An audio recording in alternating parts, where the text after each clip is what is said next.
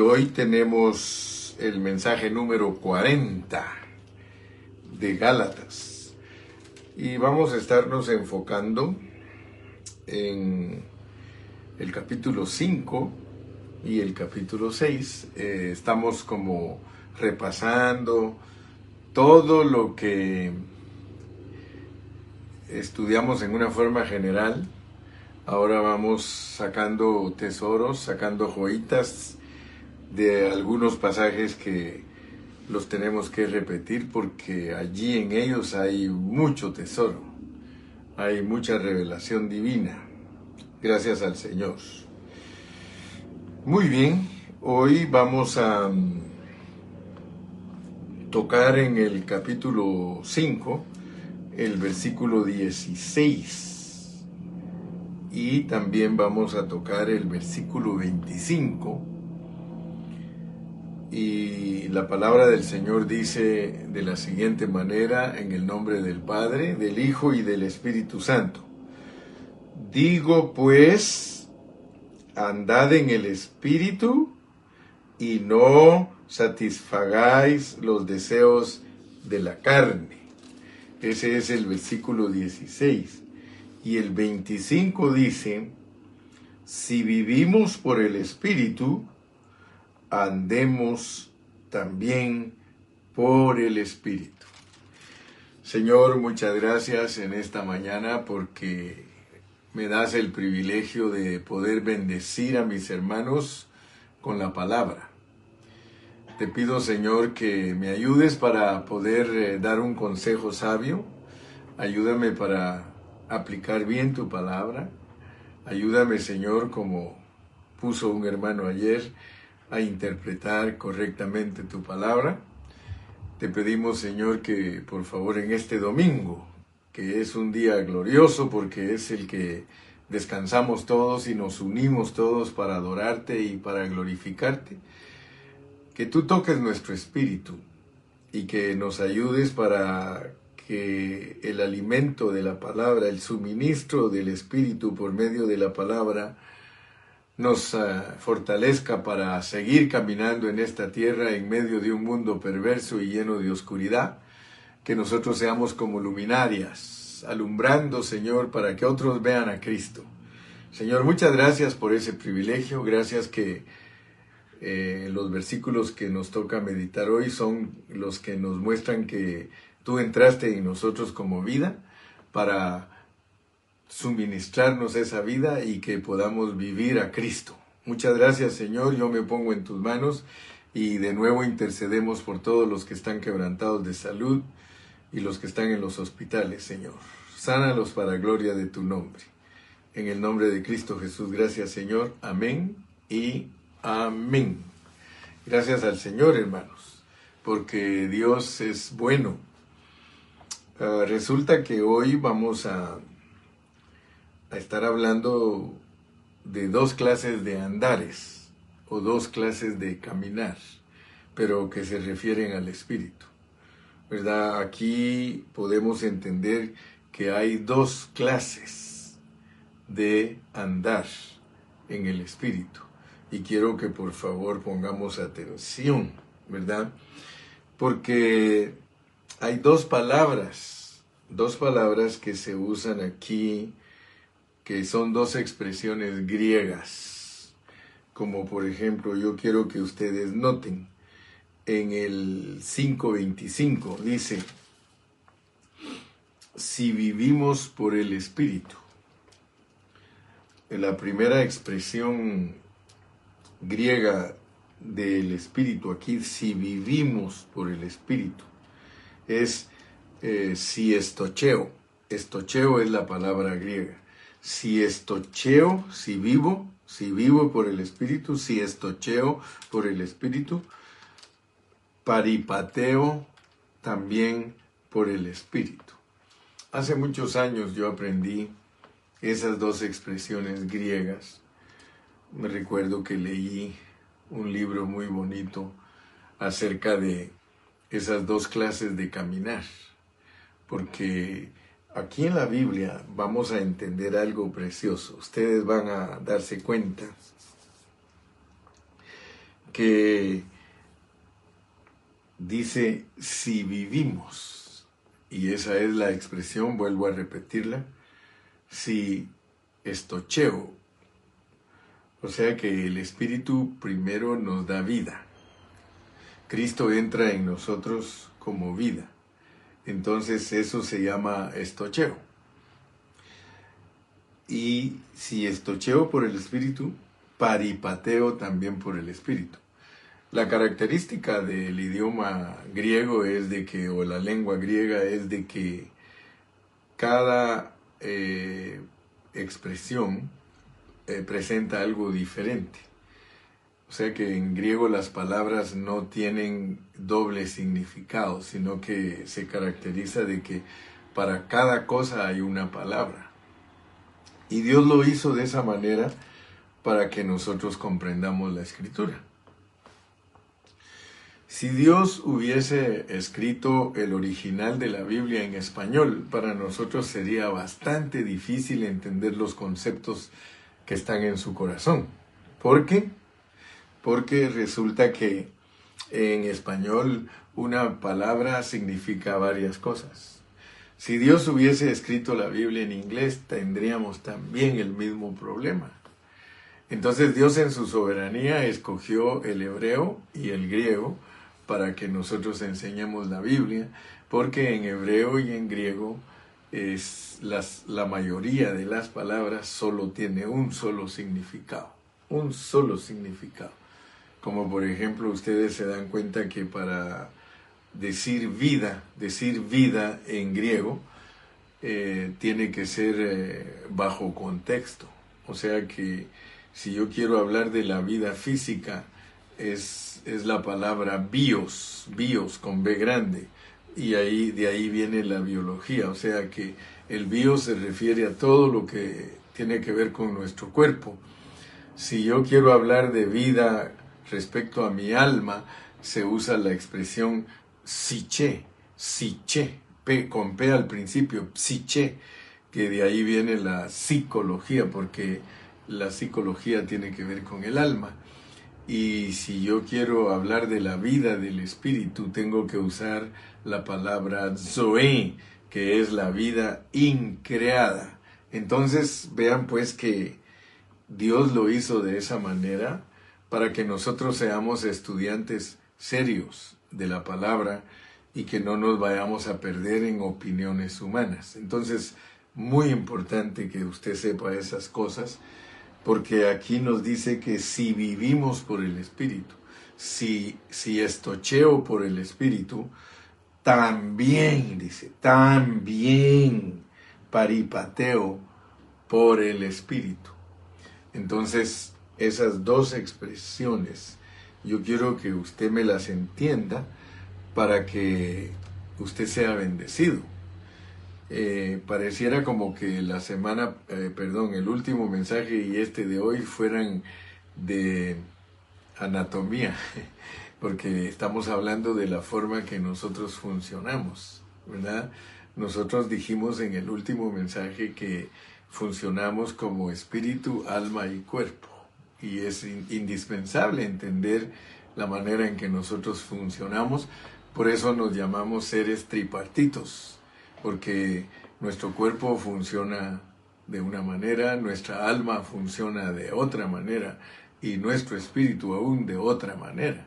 Entonces cuando nosotros sabemos cómo funcionamos nosotros, la palabra de Dios tiene mucho sentido para nosotros, ¿verdad? Porque nosotros debemos de diferenciar una cosa de la otra. Entonces para introducirme en este día domingo, eh, quiero que ustedes vean eh, cómo dice aquí en Gálatas 5, 22. Pero les, les suplico por favor que me pongan atención porque si no me ponen atención, entonces yo solo voy a estar hablando y ustedes no van a ser ministrados en su espíritu. Y lo importante no es llenarnos de conocimiento, sino ser ministrados en nuestro espíritu, porque quiero que vean una diferencia. Nosotros tenemos que saber la diferencia entre vivir por el espíritu y andar, y andar por el espíritu. Son dos cosas distintas. Entonces quiero que vean pues, porque en Gálatas 5:22 miren lo que dice, más el fruto del Espíritu.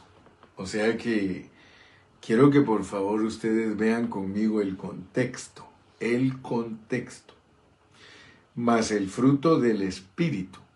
Pero nos está hablando de si vivimos por el Espíritu. ¿Ok? Ese Espíritu que es Dios mismo, que es el Dios triuno procesado, que entró en nosotros, ese Espíritu, miren cuál es su esencia, cuál es su esencia y naturaleza. Su esencia y naturaleza de ese Espíritu y gracias a Dios que ustedes ya me entienden a mí cuando les hablo del Espíritu, porque cuando hablamos del Espíritu estamos hablando de lo que se nos enseña desde los Evangelios. Por tanto, ir y hacer discípulos a todas las naciones, empapándolos, sumergiéndolos y eh, permeándolos de lo que es el Padre, de lo que es el Hijo y de lo que es el Espíritu.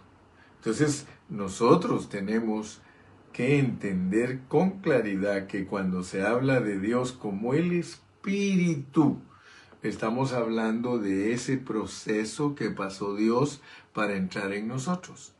Muchos cristianos no saben de qué se está hablando cuando se dice bautizándolos en el nombre. Ellos no saben, ellos no entienden. Dan por entendido y creen que entendieron, pero no han entendido.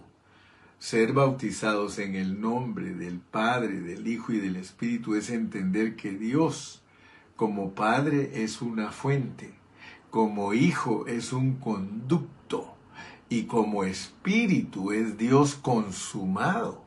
Dios consumado en ese proceso para entrar dentro de las personas. Si usted no entiende eso, mi distinguido hermano y mi distinguida hermana, entonces usted no sabe ni lo que está hablando el hermano Carrillo. Pero si usted entiende ese proceso de Dios, entonces no te puedes, porque tenemos que saber la diferencia entre andar en el Espíritu y vivir por el Espíritu. O vivir por el Espíritu y andar en el Espíritu. Porque miren lo que dice. Mas el fruto del Espíritu ahorita nos va a hablar de lo que es Dios. El fruto de lo que es Dios. Dice, el fruto del Espíritu es, o sea que Dios es amor, Dios es gozo, Dios es paz, Dios es paciencia, Dios es benignidad, Dios es bondad, Dios es fe, Dios es mansedumbre, Dios es templanza y noten pues, este versículo 23, su segunda parte dice, contra tales cosas no hay ley. Ok, fíjense pues. Si nosotros no le ponemos atención al contexto, hermano, por mucho que nos prediquen y nos prediquen y nos hablen y nos digan, nosotros nunca vamos a entender lo que Dios nos está tratando de decir. Por eso es importante que nos concentremos en el contexto. El contexto nos está diciendo que Dios como ese fruto, porque el fruto de Dios, el fruto del Espíritu, es esas nueve cosas. Le vuelvo a repetir, eso no limita a Dios a esas nueve cosas. Aquí solo nos están dando una parte de lo que es Dios. Dios es espíritu y el fruto de él, porque tiene que aprender usted, mi hermano, a unir el rompecabezas. Mire, de la única manera que yo he aprendido a entender cómo funciona Dios en mí es estudiando la palabra.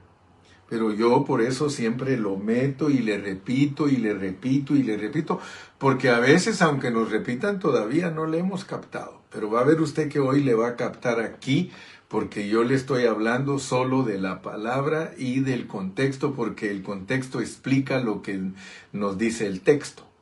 Si Dios es espíritu, y aquí nos dice que el fruto de Dios que es espíritu son estas nueve cosas, y nos dice que con esas cosas no hay ley, no hay ley. Fíjese que yo antes creí que entendía, o creía que entendía la palabra, pero usted se va a dar cuenta lo que significa que para esas cosas no hay ley. Si usted lee más adelante, fíjese, en el versículo número 16 dice, del capítulo 6, y a todos los que anden conforme a esta regla. Una regla es una ley, hermano. Una regla es una ley. Y a todos los que anden conforme a esta regla. Ahora, ¿cuál es la regla bajo la cual nosotros tenemos que andar? Dice que es la nueva creación. Y la nueva creación es Cristo. O sea que Cristo como el Espíritu, Él es amor, gozo, paz, paciencia, benignidad, bondad, fe, mansedumbre. Pero aquí te dice en el versículo 23 que cuando Dios te da esa vida, porque esa vida fue colocada en ti, te lo dice el versículo 25, si vivimos por el Espíritu.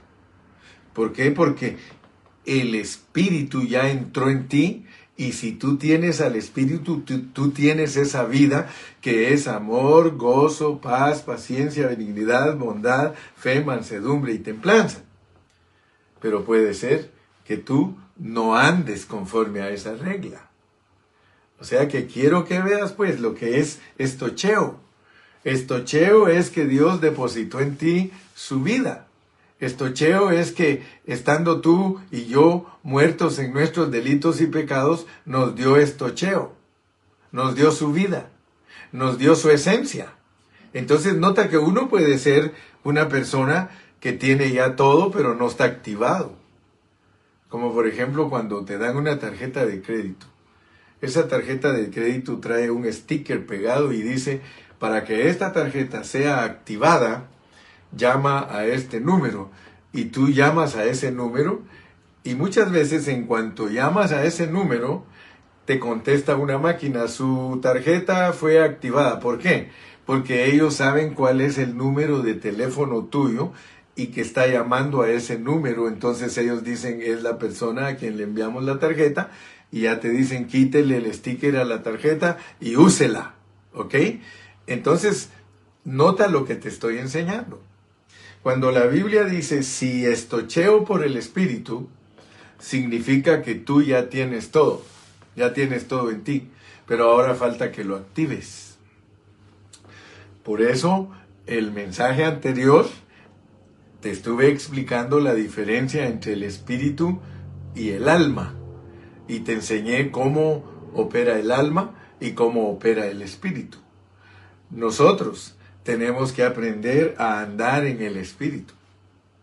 Andar en el Espíritu es que nosotros experimentemos amor, gozo, paz. O sea que cada vez que tú actúas o interactúas con las personas, de ti sale amor, gozo, paz, paciencia, benignidad. Me explico, ¿verdad?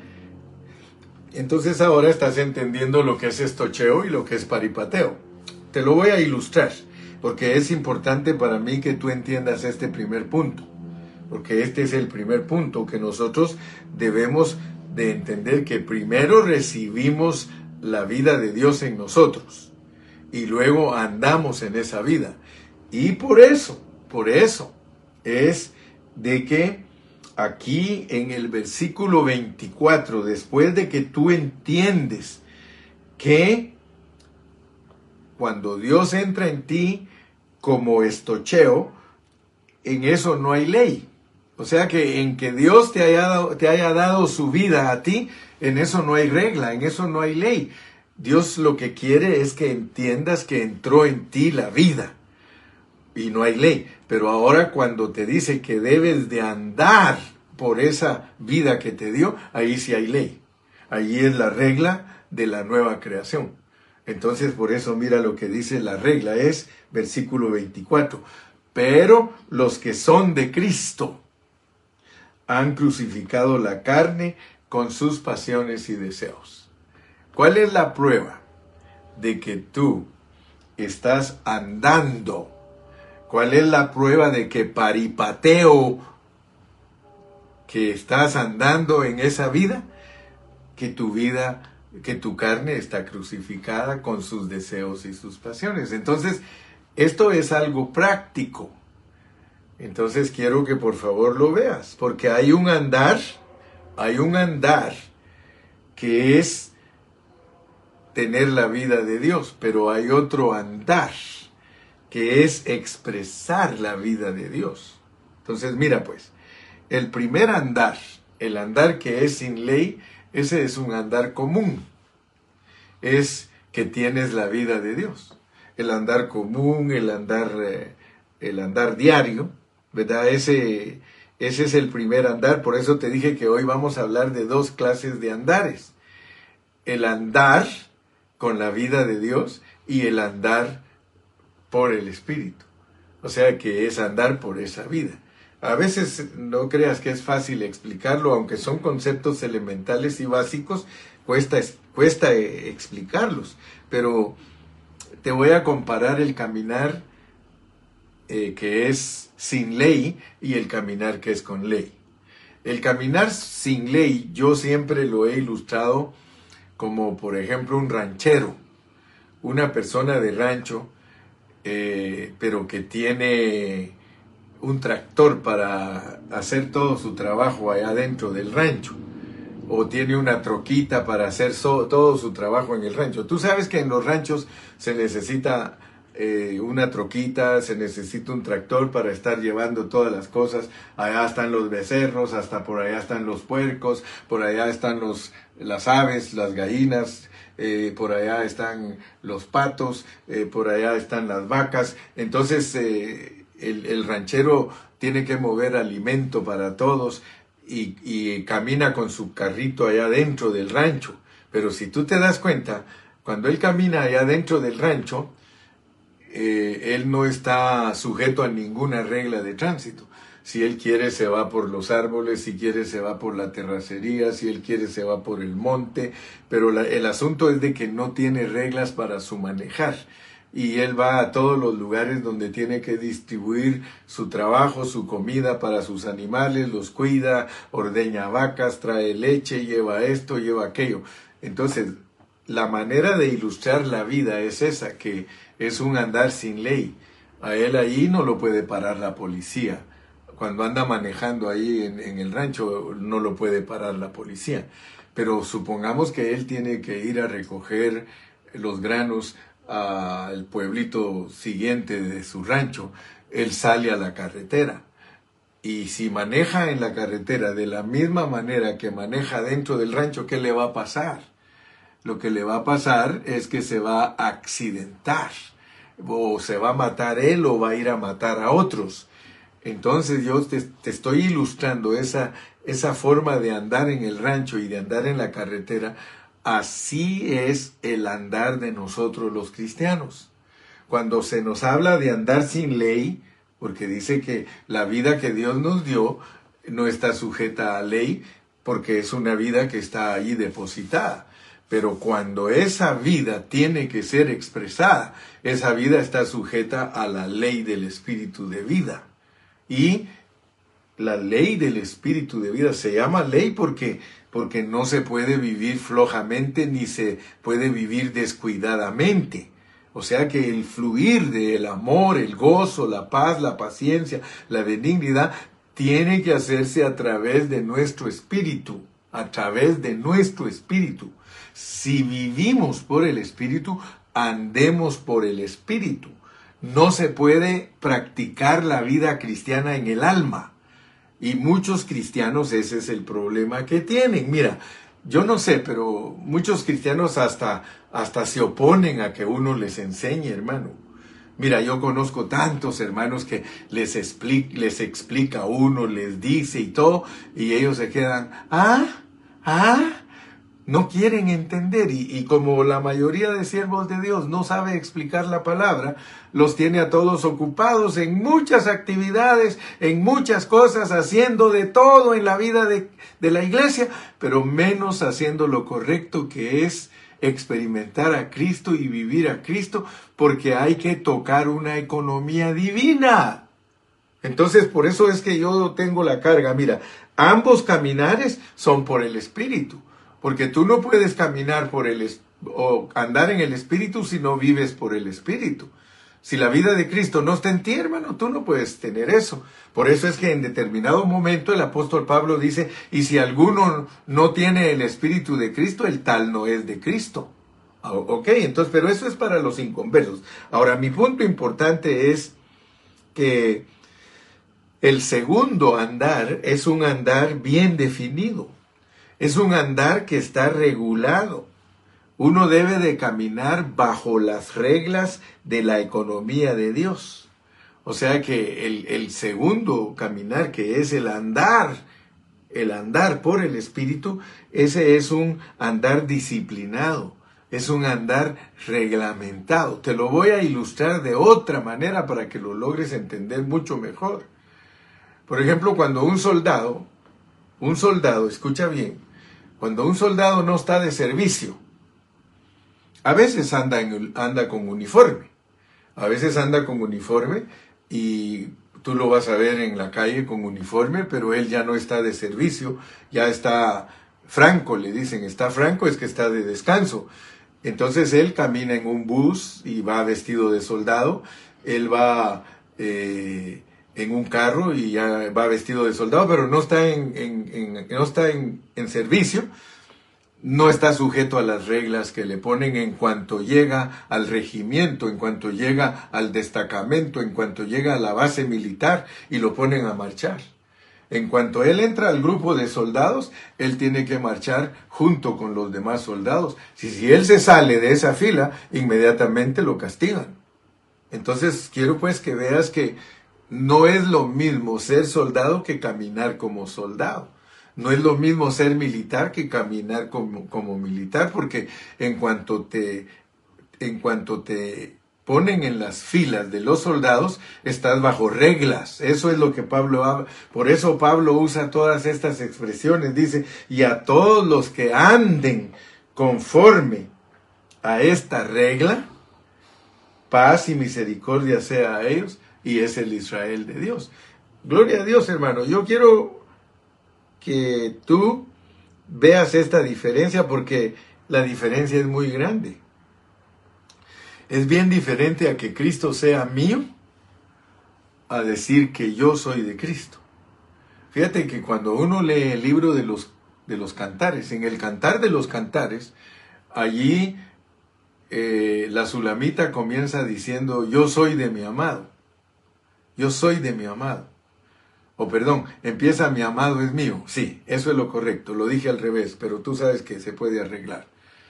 Hay una contrapartida aquí, arreglar el asunto. Mira, eh, cuando uno es bebecito, dice mi mamá es mía. Y le dicen, te voy a quitar a tu mamá. No, mi mamá es mía. Eso es un niño. Pero cuando el niño va creciendo, él ya no dice mi mamá es mía él dice, yo soy de mi mamá, yo soy de mi mamá. Y tú puedes ver ese crecimiento en la Sulamita, en Cantar de los Cantares, porque ella se inicia diciendo, mi, amado es mío, pero cuando ya ella empieza a crecer eh, en la vida espiritual, ella dice, yo soy de mi amado. Entonces quiero que por favor veas, veas que cuando se habla de si vivimos por el Espíritu, estamos hablando de que mi amado es mío. Andemos también por el Espíritu. Yo soy de mi amado. Y quiero que veas la diferencia por una razón. Porque todo lo que Dios nos ha dado a nosotros, esos son los logros divinos y esos son los beneficios de Dios para nosotros. Y eso, de acuerdo al contexto bíblico, todo aquel que entiende la Biblia correctamente sabe que esos son los beneficios de Dios, saben que esos son, eh, es, es la dádiva de Dios, la dádiva. O sea que Dios te regala a ti algo. Por ejemplo, cuando Él dice que Él te ha dado la vida estando tú muerto en tus delitos y pecados, Él te está regalando todo lo que Él logró en la cruz para poder entrar en ti y dice, aquí estoy dentro de ti. Esa es tu salvación. Escucha bien, porque hermano, de verdad, mucho cristiano no sabe la diferencia entre Chana y Juana, no sabe la diferencia entre su salvación y el reino de Dios. Note, por favor, escúchame bien, mi hermano querido, escucha bien, mi hermana querida. La salvación es una dádiva de Dios y es que Dios se procesó él se procesó, Él se encarnó, Él fue a la cruz del Calvario, Él resucitó, Él fue entronizado y Él se, Él se sopló dentro de los discípulos y se derramó sobre los discípulos. Eso se llama tu salvación. Pero ahora Él espera algo de ti.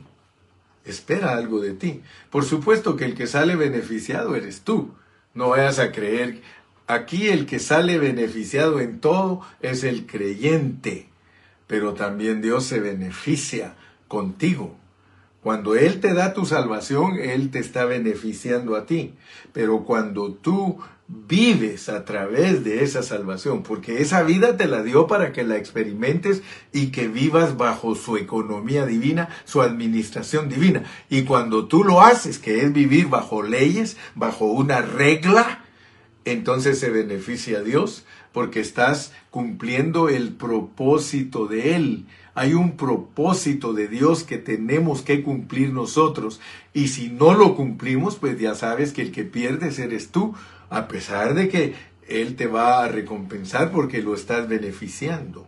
O sea que beneficiar a, beneficiar a Dios es que tú cooperes con Él para que el deseo de su corazón se cumpla a través de ti. Entonces tú no eres un cristiano que porque ya eres salvo, ya todo está bien bonito y todo salió bien. No, mi amigo, no, mi hermano.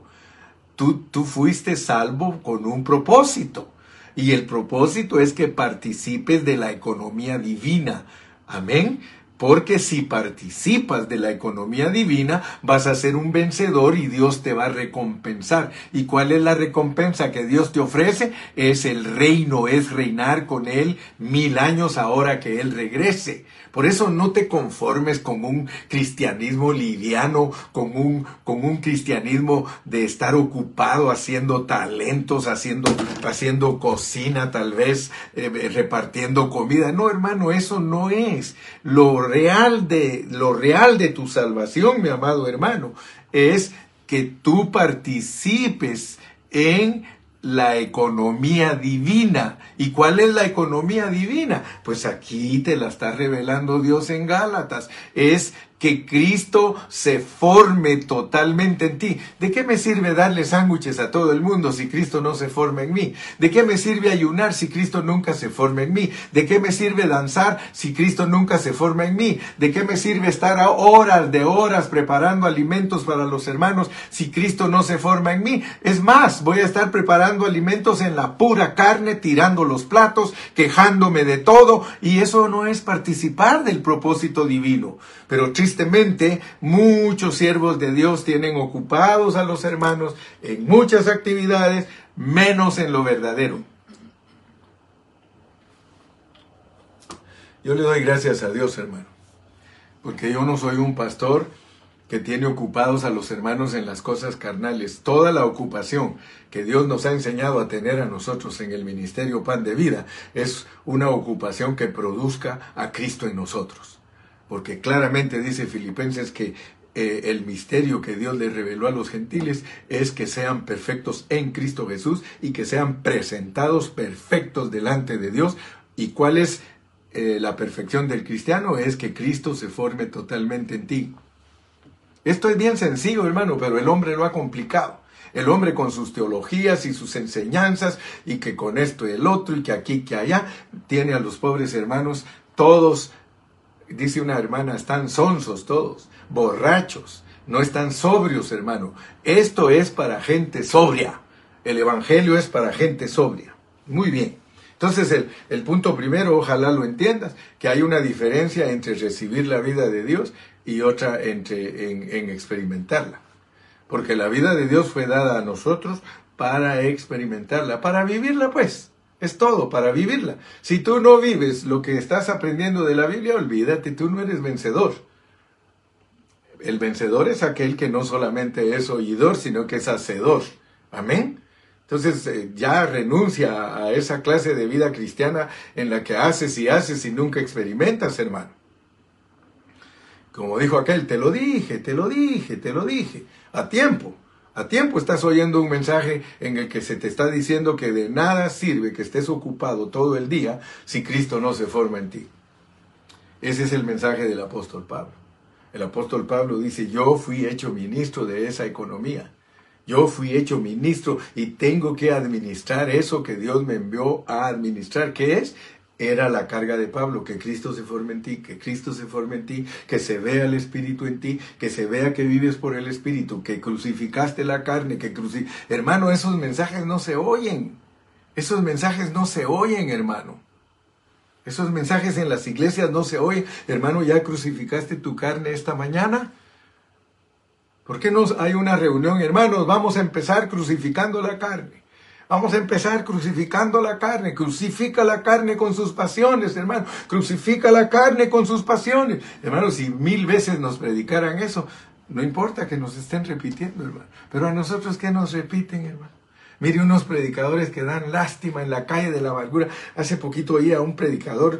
Mire, hermano, me da hasta vergüenza oír a esos predicadores hablando de las pobres hermanas que se, que se arreglan su cabellito, que se ponen su pantaloncito, que, que se ponen un aretito, que se eh, quitan la cara de muerto por, echándose un poquito de pintura. Él las agarra como que fueran, oiga, como que fueran de él, si esas no son sus esposas que se preocupe él por su esposa, que no se esté preocupando por las hermanas. Yo como pastor, hermano, he, aprendido, yo no decido cómo se viste una hermana, ni decido cómo se arregla una hermana, eso no le concierne al pastor, hermano.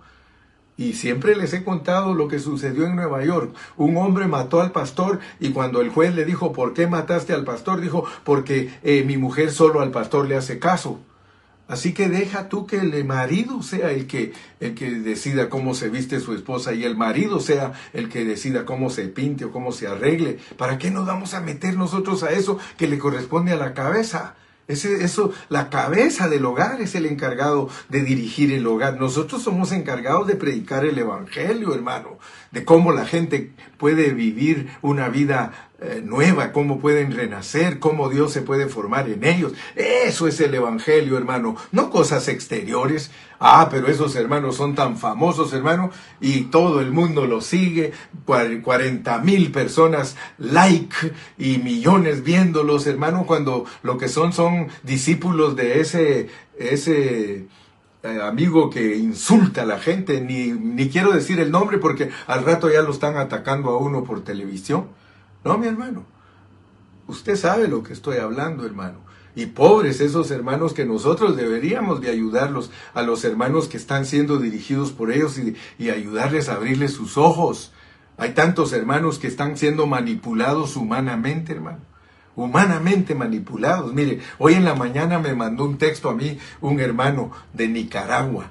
Y no le voy a decir el nombre, pero tengan cuidado. Escribe ahí y mire cómo me dice, eh, como yo sé que tú eres un hombre humilde y eres un hombre que ayudas a toda la gente, yo declaro que tu carro está pagado, yo declaro que tu casa está pagada, ni tengo casa, hermano, para que me diga que mi casa está pagada. Inmediatamente le puse, deja de estar usando la palabra de Dios como una manipulación humana, porque yo no, no, no vivo por lo que veo, ni vivo por lo que siento, yo vivo por lo que creo. Y le puse, yo vivo por fe. Y mi fe tiene que ser probada y me toca pasar por pobrezas y me toca pasar por pruebas difíciles de enfermedad, le digo, yo vivo muy contento y en paz porque fiel es el que prometió. Y rápido me puso, ok, disculpa que te escribo, deja de estar usando el Evangelio para manipular a los débiles. Tórnate a tu espíritu, así le puse, hermano. ¿Por qué no escuchas los mensajes que predico yo en el Facebook? Hasta propaganda me dice yo, ¿qué te parece? Escucha los mensajes que yo predico en el Facebook, le digo, y vas a ver que vas a ser edificado. Aleluya, hermano. Entonces mi primer punto es saber la diferencia entre vivir por el Espíritu y andar por el Espíritu. Segundo punto, Gálatas es un libro que trata del Espíritu de Dios, del Espíritu. Aquí en este libro el Espíritu se menciona, y quiero que notes pues, que aquí no se menciona el Espíritu Santo. Eso es muy importante cuando estudies la Biblia. Aquí no se usa la palabra Espíritu Santo.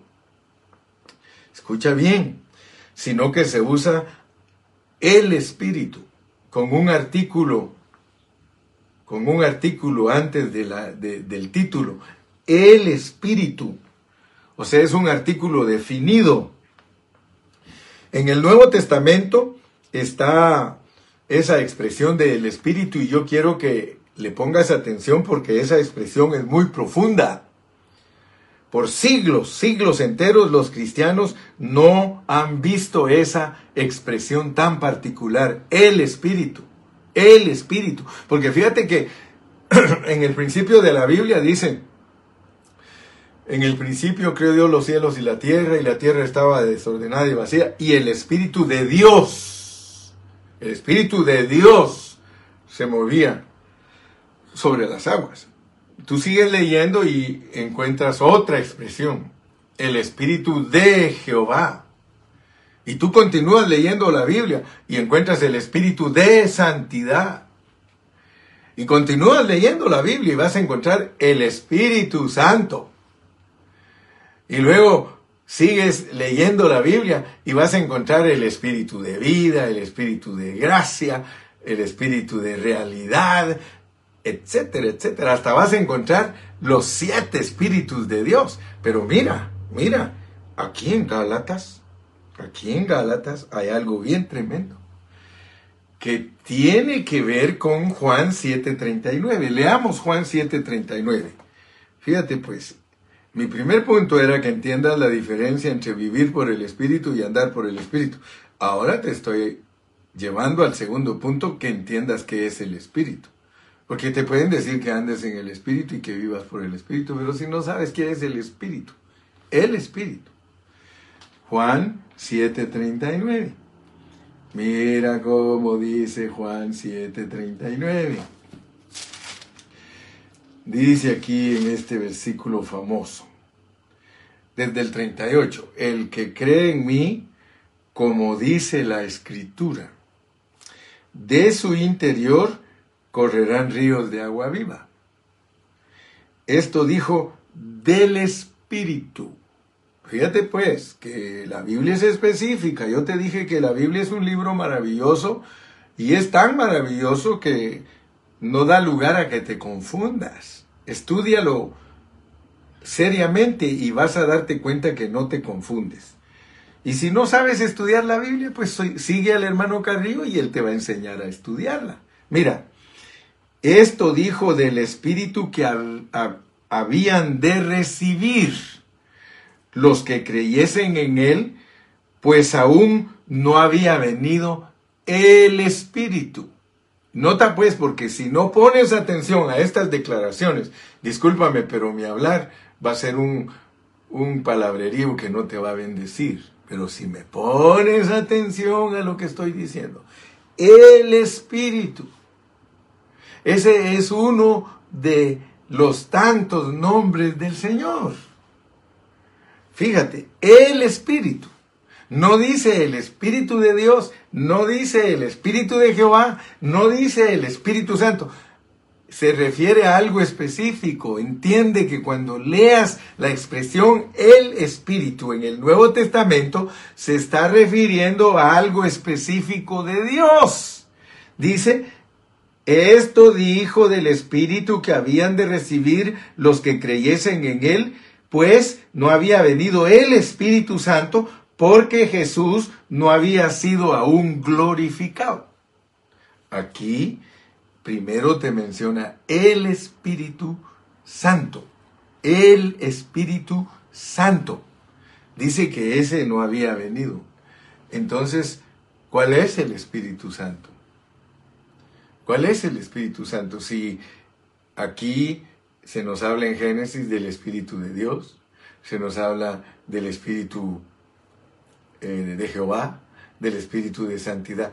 Pero mira cuando se declara que es el Espíritu Santo. Nos dice que es hasta que Cristo resucita. Entonces, cuando Cristo resucita, tú tienes que entender, porque Él cuando aparta algo, lo hace como el Espíritu Santo. El Espíritu Santo en la Biblia sirve para apartar algo. Cuando el Espíritu Santo empezó a operar, Él apartó a María, Él apartó a eh, la prima de María, a la esposa de Zacarías, ¿sí? a Elizabeth, Él, la, la, la apartó. O sea, cuando se habla de Espíritu Santo es para apartar cosas. Entonces nota que aquí en Juan 7:39 se nos está hablando de algo muy importante, porque en determinado momento lo que es el Espíritu Santo se llama sencillamente el Espíritu. Vamos a leer otro versículo. Leamos segunda de Corintios 3:17. Segunda de Corintios 3:17. Mira cómo dice Segunda de Corintios 3:17. Dice, porque el Señor es el Espíritu. Porque el Señor es el Espíritu. Y donde está el Espíritu del Señor, allí hay libertad. O sea, nota que al Espíritu Santo, si Dios está usándolo para apartar algo, Él le llama Espíritu Santo. Pero cuando Él quiere que entendamos que Dios como el Espíritu es la consumación del Dios triuno, porque el Dios triuno se procesó. A algunos no les gusta esa expresión de que Dios se procesó, porque muchos dicen, no, dice, es que Dios es inmutable, Dios no cambia, Dios no cambia, pero yo te pregunto, encarnarse, vivir en la tierra 33 años y medio, ir a la cruz y resucitar, ¿no es eso un proceso? Claro que es un proceso, eso nadie lo puede negar. Entonces nota pues que para ser el espíritu, para ser el Espíritu. O sea, Dios para venir a ser el Espíritu y entrar en las personas, tiene que pasar por ese proceso. Entonces, mi punto es este. Mi punto es de que nosotros debemos entender que cuando se usa la expresión el Espíritu es porque Él está contenido en la resurrección de Cristo. O sea, el Señor es el Espíritu. Y Juan te dice, no había venido el Espíritu Santo porque Cristo no había sido aún glorificado. Entonces Dios quiere que entiendas esto porque, porque antes de que Dios sea el Espíritu, escucha bien, antes de que Él venga a ser el Espíritu, porque el Espíritu Santo es el Espíritu pero tienes que entender bajo contexto esas expresiones, porque para que Dios venga a ser el Espíritu, Él adquiere una humanidad que pasa por la muerte y que resucita. Eso lo hace el Espíritu. Dios no podía ser el Espíritu sin haber pasado por la encarnación, por el vivir humano y por la resurrección. Ese es el Espíritu. Entonces nota pues porque así cuando leas la Biblia, tú vas a saber a qué se está refiriendo. Espíritu Santo apartando cosas, santificando cosas, haciendo santo algo. El Espíritu Santo nos hace santos. Amén, porque Él nos aparta. Pero cuando hablamos de que tenemos el Espíritu, tenemos al Dios que está procesado. Por eso a mí me da tristeza porque cuando los cristianos enseñan la palabra, eh, a muchos cristianos les hacen creer que el, el Espíritu es la tercera persona. La realidad es otra. La realidad es que el Espíritu no es correcto enseñarlo como la tercera persona, sino que el Espíritu es Dios consumado. El Espíritu es Dios pasado por un proceso para que esté dentro de nosotros como un espíritu que lo contiene todo, todo. Mira, ese es el punto que estoy hablando ahorita, el número dos. Primero es que vivimos por el espíritu, andemos por el espíritu.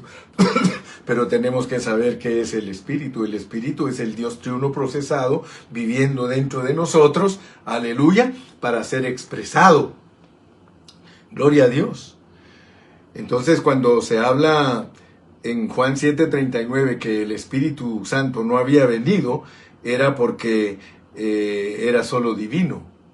Era solo divino. El Espíritu, cuando Cristo estaba aquí en la tierra, ya el Espíritu se había vuelto humano. Pero antes de que Cristo se encarnara, Dios era el Espíritu y Dios era solamente divino.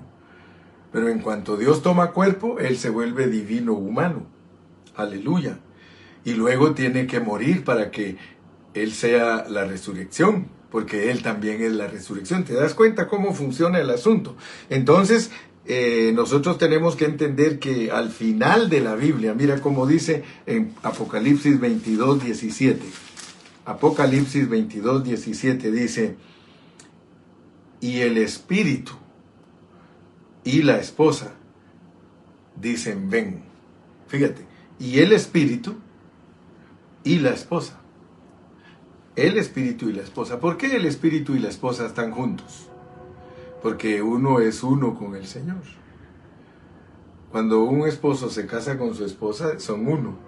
Entonces aquí en el final de la palabra de Dios, en el final de la Biblia, el espíritu y la esposa dicen, ven, ¿por qué? Porque nosotros nos unimos a Dios, nosotros somos un espíritu. Entonces allí se vuelve algo todavía más profundo, porque la el, espíritu con mayúscula, que es Dios, se mezcló con la humanidad, pero aquí va un misterio, hermano. Él se encarnó y se mezcló con la humanidad, pero se mezcló con una unidad con una humanidad corporativa, porque ahora todos los cristianos somos uno con el Espíritu Santo. Entonces el Espíritu Santo es Dios expresado en una forma corporativa porque incluye el Espíritu de Dios incluye a todos los cristianos. Y ese punto muchos no lo saben ni explicar, porque ahora el Espíritu, que es Dios, ya no es solito. Ahora ya no es solito. Cuando tú estás hablando del Espíritu Santo, estás hablando de una entidad corporativa. Estás hablando de que Dios creció. Estás hablando de que Dios se multiplicó. Si el grano no muere, se queda solo. Pero Él murió y al morir entró en nosotros y se hizo más grande. Ahora mira de qué tamaño es Cristo. Ahora ese Cristo es un Cristo todo inclusivo porque lo contenemos nosotros a Él y Él nos contiene a nosotros. Ahora fíjate pues, porque ese es el propósito divino. Ese ¿Alcanzas a ver lo que te estoy predicando, mi hermano? Te estoy hablando de la multiplicación de Dios. El punto número dos es entender entonces quién es el Espíritu, porque tú puedes hablar de vivir por el Espíritu y de andar por el Espíritu, pero si no sabes quién es el Espíritu, el Espíritu es Dios multiplicado. Ahora nosotros, hermano, por eso vas a recordarte de mis expresiones. Yo te dije que los hermanos, los cristianos,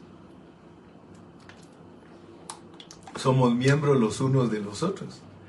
Tú eres parte mía, yo soy parte tuya y todos somos parte de Dios y Dios es parte de nosotros. Esto es algo que se llama coinherencia, coinherencia. Estamos contenidos unos en otros. Pero ese misterio, hermano, ese misterio es profundo. ¿Alguna vez te han predicado algún pastor que se pare frente a ti y te diga, hoy voy a predicar acerca de la multiplicación de Dios? Hoy vamos a hablar de que Cristo dijo que si el grano no muere, se queda solo.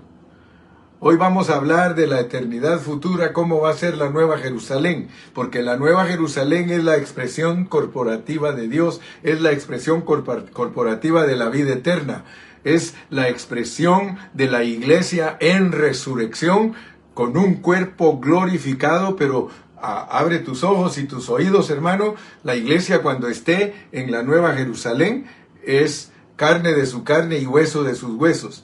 Si tú no alcanzas a ver la realidad de la Nueva Jerusalén, aquí te doy un tip, aquí te doy un anticipo. La Nueva Jerusalén es la expresión resucitada del hombre corporativo, la expresión del hombre resucitado corporativo. O sea que cuando tú leas en Apocalipsis la Nueva Jerusalén, somos todos nosotros, todos, todos, todos los regenerados de Dios, todos los que nos hicimos uno con Dios, todos los que alcanzamos la resurrección. Ahí estamos todos expresando a Dios eternamente. Ahora fíjate, pues es la multiplicación de Dios. ¿Quién se puede imaginar que Dios se encarna para multiplicarse? Ahora, Él te transformó. Al final de la Biblia tú estás totalmente transformado y eres igual a Dios. Así que dicen en, allá en mi país, dicen, ¿qué pushum? ¿Qué pasó? Si al final te muestra que tú eres hueso de sus huesos y carne de su carne. Ahora, cuando Cristo resucitó, Él le dijo a sus discípulos, tóquenme, metan sus dedos si quieren aquí en, en las, eh, las hendiduras, ¿sí? Los agujeros que, que produjeron los clavos. Dice, metan sus dedos para que comprueben que yo soy. O sea que en resurrección, hermano, tenemos una grande bendición. Y esto es bien impresionante, hermano. Porque nosotros vamos a estar en el trono. O sea que antes, mire la revelación divina, en la eternidad pasada Dios revela un trono eh, que solo tiene al Cordero inmolado, porque eso es de la eternidad pasada, un Cordero inmolado, como inmolado, dice, aleluya. ¿Sabías tú que en la eternidad futura, en el trono, va a haber una expresión para otras edades? diciendo que ahí está la carne de él y los huesos de sus huesos. O sea que el Señor lo que pasa recogiendo en el tiempo es una esposa. Ahora mira pues cómo es el trono. Ahora en el trono del futuro, en el trono hay una esposa. El espíritu y la esposa dicen, ven Señor Jesús. Entonces, yo quiero que tú alcances a ver el, el plan, hermano. Entonces, Recibir el Espíritu, hermano, eso no es algo insignificante. Recibir el Espíritu es algo tan importante porque es hacerse uno con el Señor. Ahora por eso nuestra pregunta es, cuando el hermano Carrillo habla, ¿quién es el que habla? Cuando yo estoy hablando las cosas de Dios, ¿quién es el que habla? ¿Habla el hermano Carrillo o habla Cristo? Hablamos los dos juntos. Ahora mi hablar, hermano, está dirigido por el Señor. Por eso tengo que tener mucho cuidado porque para hablar me tengo que tornar a mi espíritu para que cuando yo hable verdaderamente sea Cristo hablando a través de mí o conmigo, los dos hablando. Pablo en determinado momento que él da consejos en sus epístolas, él dice, oh, pero tengo el Espíritu Santo. O sea que está diciendo aquí el hablar es eh, de los dos. Hermano, cuando el hermano Carrillo te está hablando, estoy hablando junto con mi Señor. La expresión que sale es con mi Señor, si me torno a mi espíritu. Ahora, si me torno a mi alma, yo solo les voy a dar conocimiento, teología, les voy a dar mucho, mucho, eh, mucha historia, muchos cuentos aplicados, voy a tratar de consolarlos a ustedes con palabras humanas, pero no, si hablo por el espíritu si hablo por el Espíritu, que mi espíritu es mezclado, Dios habla a través de mí. Aleluya. Entonces terminemos leyendo Gálatas 3, 1 y 2. Gálatas 3, 1 y 2. Mira cómo dice ahí pues. Oh Gálatas insensatos, ¿quién os fascinó para no obedecer a la verdad? A vosotros ante cuyos ojos Jesucristo fue ya presentado claramente entre vosotros como crucificado. Esto solo quiero saber. Esto solo quiero saber de vosotros. ¿Recibisteis el Espíritu por las obras de la ley o por el oír con fe. ¿Te das cuenta qué tremendo es recibir el Espíritu, hermano? Imagina tu vida siendo una con el Señor, un vivir en y por Él. Aleluya. ¿Dónde está el Espíritu de Dios en nosotros, hermano? En nuestro espíritu. Así que nuestro espíritu regenerado es un espíritu mezclado. No solo hay vida, sino que se vive por esa vida. Piensa, y termino con esto. No se te olvide que el espíritu de Dios está dentro de ti y que tú estás mezclado.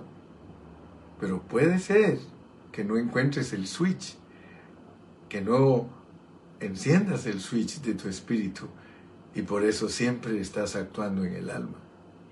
Y para lo único que el espíritu te sirve es para marcarte tu conciencia. Si tú solo recibes la marca de la conciencia una vez a la semana, anduviste en el alma. Porque regularmente el mover de nosotros en el alma hace que una vez a la semana digamos, híjole, la estoy regando, híjole, no estoy haciendo bien las cosas. Pero si todos los días, desde que amanece, tú estás consciente, cierras tus ojitos y piensas en el trono. Piensa en el trono donde está sentado Cristo. Piensa en ese trono y ahí está sentado tú. Y dice que de ese trono sale un río de vida que fluye a través de toda la ciudad. O sea que ese río nos llena a todos los cristianos todos los días y sale desde el trono. ¿Qué significa que tienes que imaginar el trono? Significa que tienes que entronizar a Dios, respetarlo como Señor. Jesús es el Señor.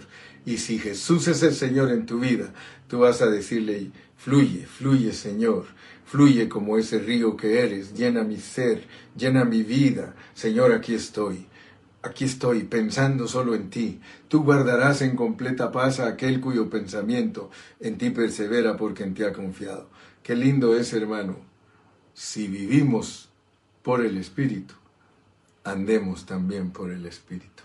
Gracias, Señor, que la lección de esta mañana era saber la diferencia entre vivir sin ley, que es solamente poseer tu vida, y vivir con ley, que es vivir estrictamente regulado por la ley del Espíritu de vida. Gracias Señor Jesús. Bendigo a todos mis hermanos y nos despedimos todos diciendo amén, di amén, di gloria a Dios, di aleluya.